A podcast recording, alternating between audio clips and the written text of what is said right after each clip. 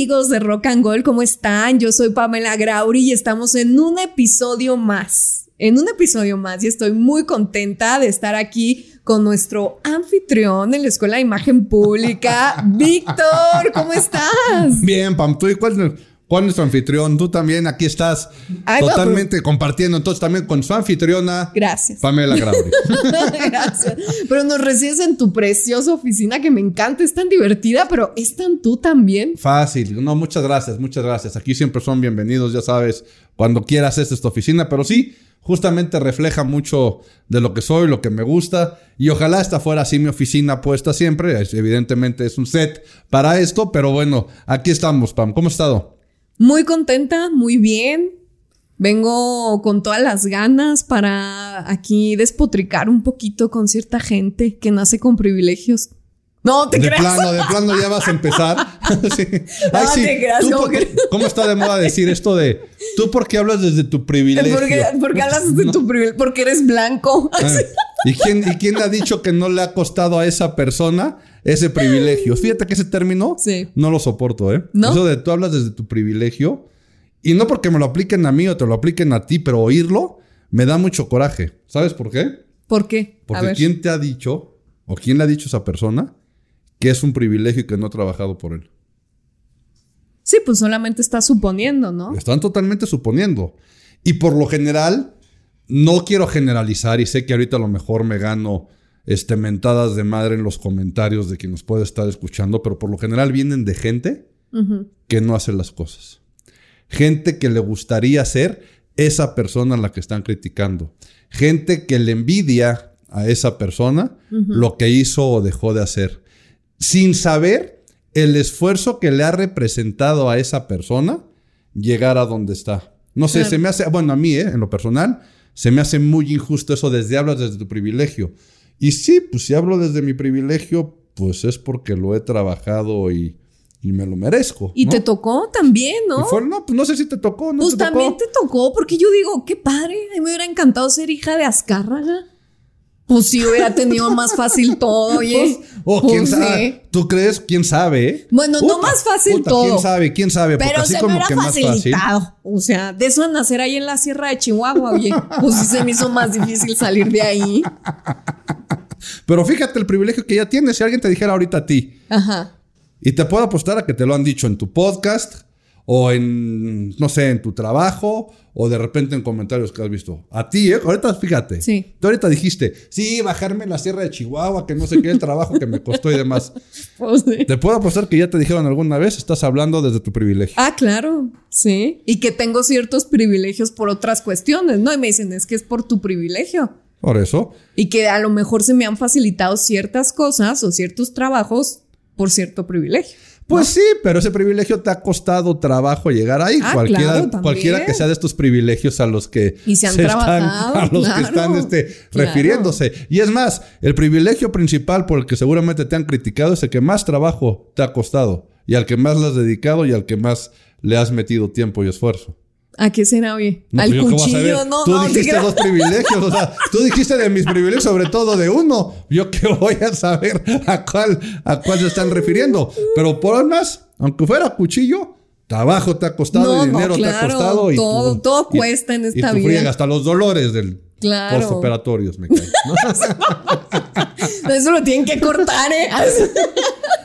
No, pero ya volviendo al tema, cualquier otro empresario, cualquier otro empresario que venga un negocio familiar de varias generaciones atrás, cualquiera de ellos tiene la responsabilidad de hacer eso más grande o de mantenerlo. Claro. Entonces, por nada más por ser hijo de o nieto de, no se lo merece. Claro, y es un arma de doble filo, ¿no? Pues imagínate. O sea, ya naces con esa presión de que tienes que ser o tienes que tener.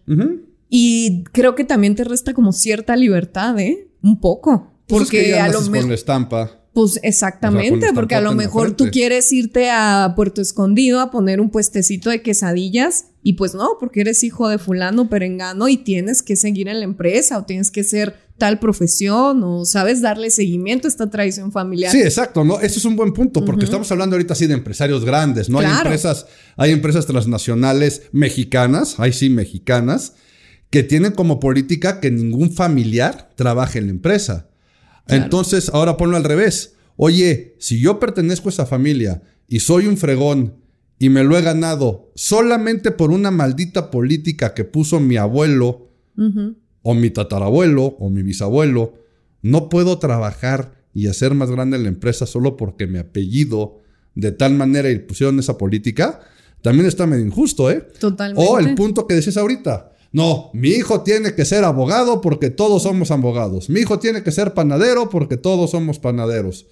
Entonces, ¿qué? El que quiere salirse del, del huacal, por decirlo de alguna forma, o el que quiere pensar fuera de la caja, ya, ya fracasó, ya no hizo lo que estaba puesto. Oye, Vic, pero tú eres un ejemplo, también podría ser un ejemplo de, de ello, ¿no? Cuéntanos tú en tu experiencia, porque, bueno, tú vienes de una familia, de un apellido pues de renombre, ¿no? En los medios. Carajo, este, este podcast es para entretener, no para aburrir y no para darle en la madre a la gente que está platicando. Pero es un buen ejemplo. A ti, a, ti, en tu experiencia de vida, ¿cómo te ha resultado eso? Mira, gracias a Dios, gracias a Dios, y ya te voy a hablar de, de 20 años para acá, ha sido lo mejor que nos ha pasado, ¿no? Y hablo por el señor Gordoa, presidente y fundador del Grupo Imagen Pública, por Álvaro Gordoa, que seguramente es a que todo el mundo ubica en la parte de los medios, redes sociales y demás, porque es su chamba, quien es el rector del colegio,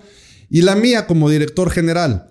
Sí, tuvimos la suerte de que a una persona, en este caso, y voy a hablar así, que aunque no hablo este, comúnmente de esta forma, que a mi papá se le haya ocurrido la idea, es una bendición y fue una bendición y sí, qué pinche suerte tuviste. Totalmente de acuerdo. Ya que me aventaste ese centro, te lo, te lo remato de cabeza contándote que sí, ¿no? De hecho a mí me pasó, yo cuando iba en cuarto semestre empecé a trabajar en una empresa. En una empresa que no tenía nada que ver, ¿no? Con la cuestión, sí con la cuestión del entretenimiento, del espectáculo, este, eventos especiales y cosas de este tipo. Y yo iba en cuarto semestre, ¿no? Yo iba en cuarto semestre en la carrera Hubo un día que teníamos que entregar un examen, un examen final, un proyecto final, y a mí yo coincidía que tenía que trabajar cuando se era la entrega de ese proyecto. Y cualquier otro, o sea, cualquier ahorita de la generación este, de millennials para abajo que nos estén oyendo, podrían, su respuesta sería muy fácil. Pues claro, mandas al carajo este, el trabajo y te, te centras en tu proyecto final. Pero de los que somos de la generación X, para cualquiera de arriba que esté escuchando, pues todos queríamos hacer carrera en una empresa, todos queríamos quedar bien con el trabajo que estábamos haciendo, todos teníamos la mentalidad de también ser respetados y ganarnos nuestro lugar dentro de esa empresa. Entonces, en un sentido de responsabilidad, yo fui a hablar con el maestro y le dije, oye, fíjate que ese fin de, ese día yo tengo que salir de viaje por cuestión de trabajo. Y fíjate, no le dije cámbiame el examen, le dije, ¿te puedo entregar antes el trabajo? Y su respuesta fue, ay, dile a tu papá que te dé chance y que no, y que no te deje ir a chambear ese día. No. Y yo ni siquiera trabajaba con... En ese entonces, ni imagen pública existía, ni nada, y su maldita respuesta fue, dile a tu papá que te dé chance de faltar ese día. no quieren tal, ¿no? Entonces, para que veas, ¿no? Muy en el tal y no, pero no se trata de la historia de Víctor Gordoa, eso es la verdad.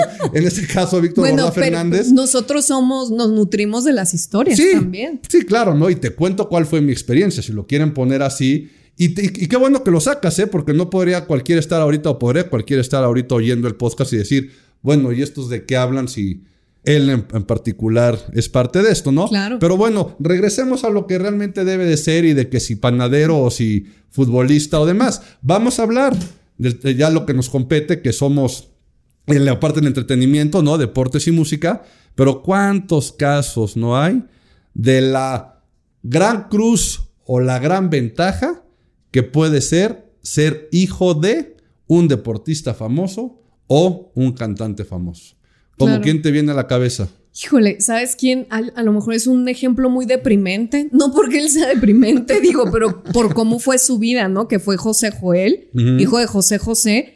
Dices, híjole, o sea, del rey de la canción, el príncipe de la canción, de una persona pues con una carrera tan maravillosa como lo fue su padre y pobrecito José Joel, ¿sabes? Siento que le pusieron como mucha carga a él de que tienes que ser como tu papá y tienes que cantar bonito cuando el chavo pues no tenía ni el 5% de talento que tenía su padre, ¿no? Y a lo mejor ni le gustaba cantar, pero tuvo que ser cantante. Y creo que ya cuando te ponen como que esa etiqueta en tu vida o esa responsabilidad, pues no eres una persona feliz y no te va bien, no tienes éxito. A ver, tú que conoces mejor el medio, ¿qué crees que pese más?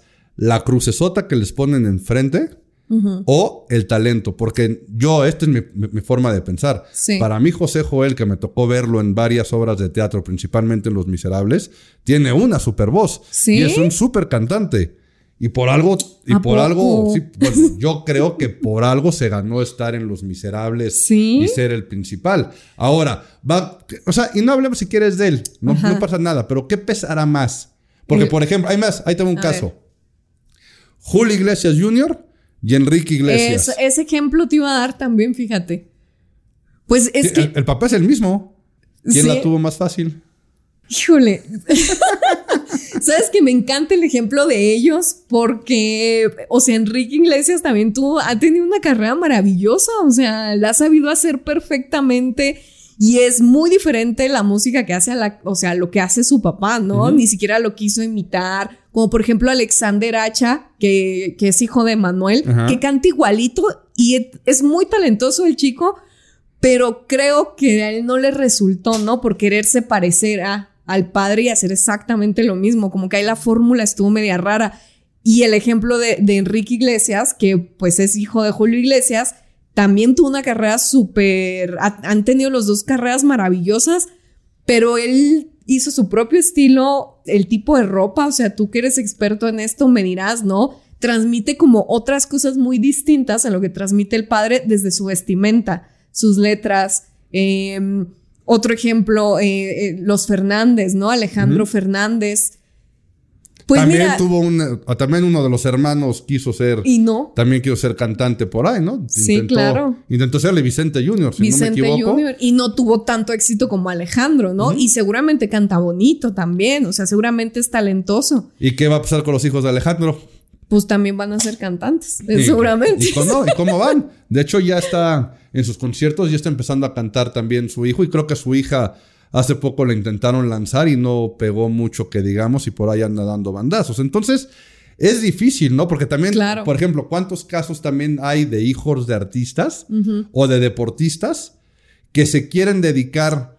Y ahorita, fíjate, es chistoso porque el, medio de la, del entretenimiento, vamos ahorita a hablar principalmente actrices y cantantes, siempre se ha mezclado muy bien con el de los deportistas. Fíjate, siempre están emparejados o emparentados o siempre se unen este, amorosamente hablando y demás, este, la música y el deporte, ¿no? Pero ¿cuántos, ¿cuántos no hay hijos de deportistas que se quieren dedicar al entretenimiento o viceversa? Muchas veces, ¿eh? Por no querer tener el estigma del apellido o porque justamente, o sea, imagínate, ahorita ya que estábamos hablando de esos, hijo de deportista, o sea, vamos a suponer, papá deportista, mamá cantante. ¿A qué se tiene que dedicar el hijo? Sí, o la pues, hija. Se la pones difícil. ¿Ah, no, está dificilísimo y es algo que nunca va a llegar a ningún punto porque también hay casos que no dudo que la mano, porque es otra, ¿eh? Ahorita estamos hablando y nos enfocamos en casos de como tú eres hijo de, tienes que hacer esto. Pero, por ejemplo, se vale el utilizar, y vamos a regresar al principio del podcast, que te eche la mano ese privilegio que tienes? Yo digo que sí. es que ¿por qué lo vas a negar? O sea, la vida no tiene por qué ser tan complicada, ¿sabes? ¿Por qué te lo tienes que complicar si ya tienes ese privilegio, por así decirlo, ¿no? Se, me hace muy de resentidos, Vic, la verdad. Pensarlo de otra forma, ¿sabes? Lo quiero plantear de esa manera porque, por ejemplo, ¿tú sabes quién es el baterista de The Who actualmente? No. Actualmente, ¿quién es el baterista de The Who? No. ¿No tienes ni idea? No, no tengo ni idea. ¿Ubicas a Ringo Starr? ¿Sabes quién es Ringo Starr? sí. ¿Su hijo o qué? Su hijo. El hijo de Ringo Starr es el baterista de The Who. Pero aquí la pregunta es, y yo creo que la historia no está ahorita este, dando vueltas por ahí, ¿no? O sea, eso no creo que lo podamos saber, pero ¿qué tanto influyó ser el hijo de Ringo Starr para poder llegar a tocar en The Who? Vamos a suponer que sí, porque el papá los conoce y porque hace y porque los representantes y el mundo y todo. Pero si tú no eres buen baterista, ¿qué? ¿Nada más por ser el hijo de Ringo Starr le vas a dar en la madre a The Who? No, no, pues ya imagínate. O, o The Who dejaría que le dieran en la torre. pues evidentemente que no. No, y ese nivel no, de bandas ya de. O sea, estoy hablando de bandas consolidadas que también ya nada más están este, girando, ¿no? Y que han tenido que ir evolucionando con sus audiencias y demás. Te abre la puerta, pero tú también tienes que demostrar. Y creo que en la cultura, no sé internacional, pero sí puedo hablar de México, que muchas veces ya creen que ni la puerta te pueden abrir y no te dejan demostrar el sí sí o sí no. Y tú leyendo, o sea, casos hay un friego, ¿no? Ahorita, por ejemplo, si bien no está totalmente consolidado, pero está teniendo una gran, una gran fuerza en redes sociales y con el reality show familiar, este chavo, este, José Eduardo Derbez. Tú oyes las entrevistas que él hace y lo que dicen, y está canijo. O sea, la verdad te das cuenta cómo no importa a qué generación pertenezcan, cómo el chavo, siendo hijo de Eugenio Derbez y de Victoria Rufo, él lo que quería era irse por su lado y no pedir favores. O sea, fíjate, o sea, ya de entrada, él no quería pedir el favor porque él quería demostrar, y seguramente como el caso de él hay miles, ¿eh? me acordé de él porque me salió hace poco una entrevista en algún podcast también que fue, la verdad no me acuerdo en cuál fue, pero en alguno que vi que me salió en TikTok el corto y luego ya me lo eché completo, él decía eso, o sea, yo de entrada no quería pedir el favor porque sabía que como mis papás eran, me iban a abrir las puertas. Entonces, ya desde ahí yo creo que está mal el concepto. Y luego todavía vas y lo rematas con que con todo y todo que iba, muchos no lo contrataban o no le daban chance porque era el hijo de. Claro. Y luego ya acaba rematando ahí, creo que dice que el único que le dio la oportunidad fue al que no fue a ver. O sea, que al único que no fue a ver, al único productor que no fue a ver, se enteró por otro lado y lo hizo. Entonces, sé que hemos dado muchos bandazos, ¿no? Porque, por ejemplo, hijos de futbolistas, ¿cuántos quieres que haya? No, muchísimos. Muchísimos. Sí, pero fíjate que yo lo, o sea, por ejemplo, también en, en el tema de fútbol, tienes que realmente tener talento. Ah, o sea, puedes ser hijo de quien tú quieras, pero si no tienes talento. Sí, pero eso es lo que voy yo. O sea, te puede abrir las puertas, como comentamos, te abre las puertas totalmente, pero tienes que demostrar, ahora sí que ya los trancazos tienes que demostrar, ¿no? De que estás hecho, seas hijo de quien seas. Lo que pasa también en el deporte, volviendo al deporte con, con estos los Chávez, ¿no? Sí, exactamente. Con los Chávez, que los hijos tienen, o sea... Y es más, te puedo apostar que un grave, o sea, bueno, no grave, que un gran problema, del grave problema que tiene Julio Jr., Julio César Chávez Jr., se llama el pesote que le pusieron de ser hijo del campeón Julio César Chávez. El chavo era bueno, sí. Podría haber hecho más, sí. Ahora, que era un desmadre y que le gustó también este crece, que era el hijo del campeón y que le gustó la fiesta es otro boleto. Ahí te das cuenta que no tenía tanta hambre. Claro. Que es otra cosa. Ese es, un punto muy padre. O sea, entonces, ¿qué tanta hambre? Eh, a ver, ¿tendremos la misma hambre una persona que viene de nada y que a lo mejor le ha costado más sacrificios, más esfuerzo, eh, conseguir el dinero, conseguir los medios, lo valorarás distinto a una persona que pues se le abren las puertas más fácilmente por ser hijo de? Yo creo que si quieres ser, tienes que tener la misma hambre o tienes que tener hambre. Si no, ¿para qué eres? Claro. O sea, si mi papá ya fue campeón del mundo en lo que sea, y ahorita no me voy a clavar en el tema de Julio César Chávez, ¿no? Pero si mi papá ya fue el mejor futbolista del mundo, si lo quieres ver así. Si mi papá ya fue el mejor futbolista del América, si mi papá ya fue el mejor futbolista de la selección mexicana o del Real Madrid, o el mejor beisbolista o basquetbolista, porque también está en el caso del hijo de los Jordan, que hoy por hoy están trabajando ya en la empresa, en Air Jordan como tal, en la división de Air Jordan, en lo que le corresponde a Michael Jordan. Pero el chavo creo que uno de ellos quiso ser basquetbolista también en algún momento, ¿no? Y no era tan bueno como su papá y tenía la carga. Claro. De tener que ser como el papá. Pero a lo que íbamos es que si ya fuiste hijo de y tuviste esa suerte, y sobre todo esas dimensiones, ¿eh? Porque te digo, el hijo este, de quien sea, tenemos que seguir chambeando y tendrán que seguir chambeando y la vida va a seguir este, siendo difícil para cada uno, sin importar el maldito privilegio que pueda decir la gente. O sea, eso da igual. O sea, siempre el de más abajo siempre va a decir, ah, claro, desde tu privilegio, ¿no? Lo que decíamos.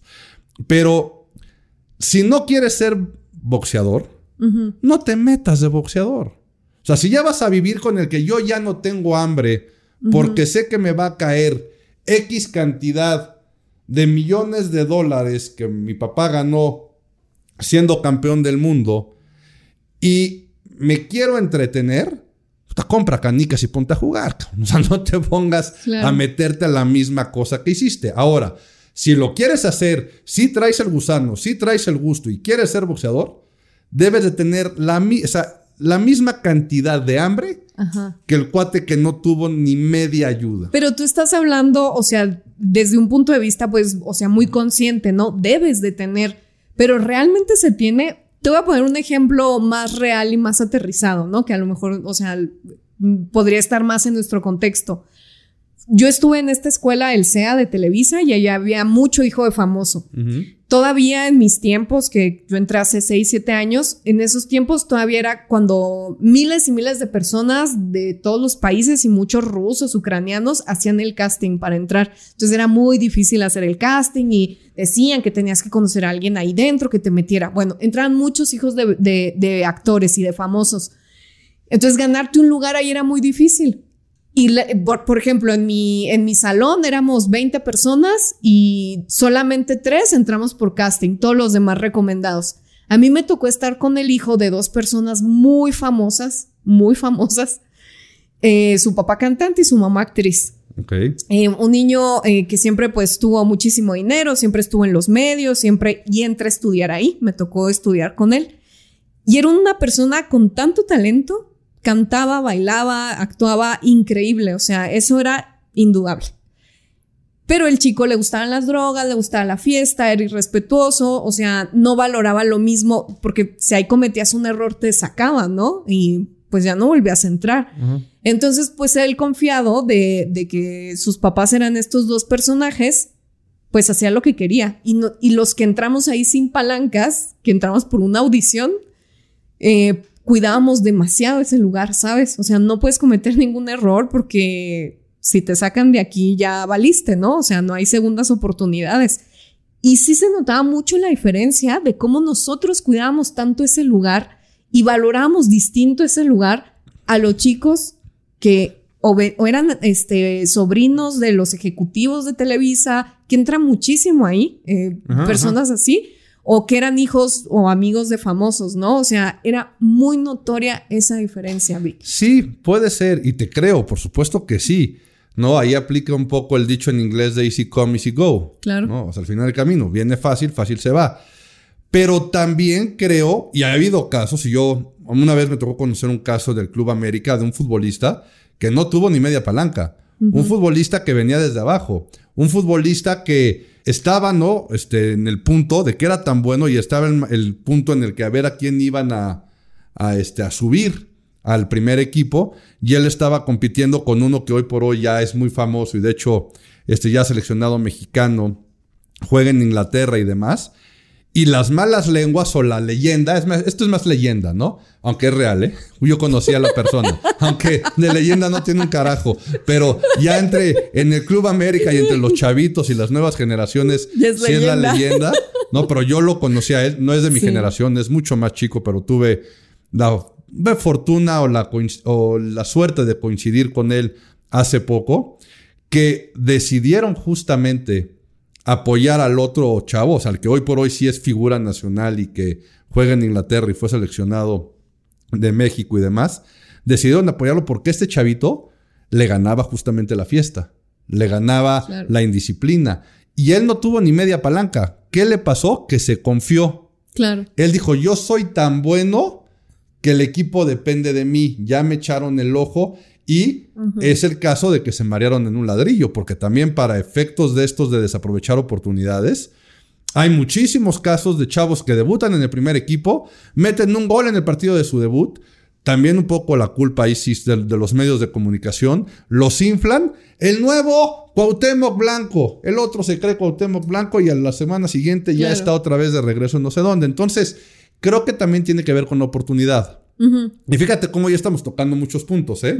O sea, no tienes la oportunidad porque tú ya eres. Tienes la oportunidad, no te la mereces. Tienes la oportunidad, no la aprovechas. No la tengo, la aprovecho o no la tengo y la desaprovecho. Entonces, ¿en dónde está el punto central? Y aquí sí, no es una cuestión económica, es el hambre de ser. Por eso yo sigo repitiendo eso. O sea, mientras tú tengas el hambre de ser, creo, creo que puedes lograr los objetivos, el respeto y demostrar. Porque no puede ser que nada más por haber sido que te abrí la puerta, es más, ni siquiera por ser el hijo de, ¿ok? Tuviste la fortuna que alguien te abriera la puerta. Y tú desaprovechas esa oportunidad, pues es que no tuviste el talento o no tuviste las ganas o no tuviste esa hambre de ser. ¿No? A ver, Vic, y por ejemplo, em, hablando del hambre, ¿tú crees que las motivaciones, porque las motivaciones pueden venir de muchos lugares, ¿no? Tú puedes a lo mejor tener una motivación de ser mejor que tu papá, o sea, es un ejemplo, ¿no? Eh, ¿Tú crees que sí esté relacionado la motivación con el hambre y si las motivaciones, cualquier tipo de motivación que tengas, claro, ya en un punto sano, sean válidas? Sí, 100%. Yo creo que sí, o sea, la motivación, es que cualquiera que sea tu motivación, cualquiera que sea, te va a llevar a echarle ganas. Cuando tú no estás motivado o motivada, es más, hasta para ir al gimnasio. Si estás atravesando por una mala racha, tú, en lo personal, y dices, Uta, es que soy la persona más disciplinada y voy diario al gimnasio y este, quiero tener el mejor cuerpo del universo y quiero ser la más fitness del mundo y quiero que tener 300 mil seguidores o 3 millones de seguidores o 300 mil millones de seguidores dándoles consejos y demás. Pero si tú en algún momento no te sientes motivada para ir a entrenar, ¿qué vas a hacer? ¿Qué vas a hacer? Pues no ir. No vas a ir. Y mientras esa motivación no te dé las ganas de, lo puedes trasladar a cualquier lado, ¿eh? Claro. O sea, a cualquier lado. Y ya, para irle dando, este, que viéramos la carga, te dejo con esta reflexión, fíjate. Ok, a ver. Y no es tanto reflexión, pero fíjate este ejemplo y quiero que veamos por ahí a Chavito. Es que, no, es que, no, es que ahorita me acordé, es que ahorita me acordé, ahorita me acordé. Y fíjate, no estamos hablando de poner esperanzas en la gente porque eres el hijo del empresario, del panadero o del lechero. Repitamos, no tiene nada que ver con, la, con el grado de éxito, ¿no? Sino de esa tradición de por qué eres. Imagínate ser hijo de un gran futbolista argentino que triunfó en todos, bueno, en muchos equipos de Sudamérica y de Europa. ¿Ok? ¿Me sigues? Te sigo. Ser hijo de ese futbolista. Dos, nieto de Diego Armando Maradona campeón del mundo, considerado como uno de los mejores futbolistas en la historia. El papá es el Cunagüero, ¿ok? No te dije el nombre porque a lo mejor me no sé quién es el Cunagüero, pero bueno, un gran futbolista argentino, campeón en muchos equipos, nieto de Maradona y ahijado de Messi. No, pobre. ¿Ok? Por eso dije, no sé si reflexión o no, pero déjalo pensando, ese chavito, ¿a qué se tiene que dedicar? Si es futbolista, ¿cómo debe de ser? Y lo más difícil, ¿eh? Si el chavito decide que odia al fútbol, ¿qué pasó? No, pues imagínate los hinchas argentinos y cómo son los argentinos. Pero fíjate, tú nos dirían, qué desperdicio. Claro. O sea, ¿cómo es posible que teniendo supuestamente esa genética, porque ser ahijado de Messi es lo de menos? O sea, sus genes no están ahí. Pero papá y nieto de futbolista, no, ahí está. Pero ¿qué más contactos quieres tener si eres el ahijado de Messi? ¿Ok? Y pero por otro lado dices, no, quiero ser cantante o quiero ser panadero o abogado o comunicólogo. ¿Qué? Por un lado va a ser el, desperdicio, pero en el momento que ese niño pisa una cancha de fútbol, lo van a querer poner en un pedestal. Entonces, a esto me, me refería con reflexionar cómo en mi punto siempre tenemos que dar la oportunidad y el beneficio de la duda y que la gente demuestre antes de juzgar por quiénes son, de dónde vienen o quién les abrió las puertas de. Ese es mi único. Totalmente. Mi único punto. ¿Y con esa reflexión te parece que nos quedemos? Con esa reflexión nos podemos quedar y vamos viendo cómo nos va a tocando, porque de entrada tenemos que seguir chambeando. o sea, de entrada tenemos que seguir chambeando para poder seguirnos desarrollando y creciendo esto. Totalmente. A seguir reinventándonos también. Pues muy bien, Pam, me parece perfecto. Déjanos tus redes sociales para que te sigan. En todas las redes sociales me pueden encontrar como arroba Pamela Grauri. ¿Y a ti, Vic? A mí en todas como Víctor Gordoa F. Y también les recordamos seguir en todas las plataformas y en todas las redes a Rock and Gold. Denle like y compartan este episodio. Nos vemos en el que sigue. No se lo pierdan.